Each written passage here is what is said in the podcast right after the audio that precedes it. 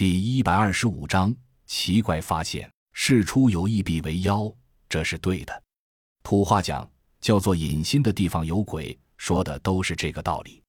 所有人静静地待在地窖里，默默地不作声。真孝阳能力全开，周围百米内的风吹草动尽收眼。抵丧尸猴子们越过狮群。率先追向了远遁的食物，就是小七和幺五协同出产的杰作中最后的幸存者——金属蜘蛛，带着生化炸弹，一边缓慢逸散着长蛇怪的胆汁气味，一边向着远处逃遁，后面带着长长的、举着双臂追好的尾巴。等他们跑出四百米开外，狮群依然不离不弃地跟着。真笑杨见时机成熟，立即下命令道：“立即转移，快！”抓住机会！二姐和甄孝阳率先推开地窖门，一跃而出，左右打量，甚是安静。招招手，众人一跃而出，收拾行装，快速奔向门外不远处的两辆皮卡。甄孝阳最后上了车，欧阳一脚油门，两辆车的马达同时发出“呜”的轰鸣，车轮掀起喧天的尘埃，骤然加速，向着狮群的反方向快速离去。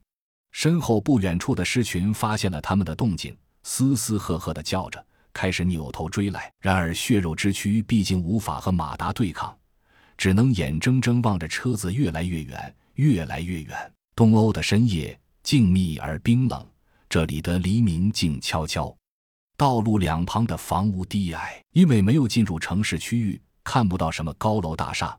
只见两侧的黑影快速地向后飞退着，车上没有人说话。都静静地握着武器，看着窗外的黑夜，想着自己的心事。二姐坐在甄小阳旁边，她轻轻地哼着歌。甄小阳听出，她哼的是《月光女神》，又叫史卡保罗市集，声音很轻，却暖暖的，像暖风，不断地向人的耳朵里钻。随着车身轻微的摇晃，甄小杨觉得越听越像摇篮曲，自己快被哄睡着了。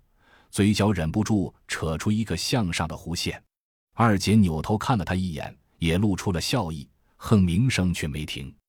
前排的安德里亚从后视镜里看了二人半天，忽然问道：“你们是情侣吗？”两人先是愕然，再是大，连忙摇手道：“不是，不是，不是。”末了，二姐又补充道：“我们是好朋友。”安德里亚长长的哦了一声，重复了一句：“好朋友。”然后又啧啧地咂了咂嘴，没有再作声。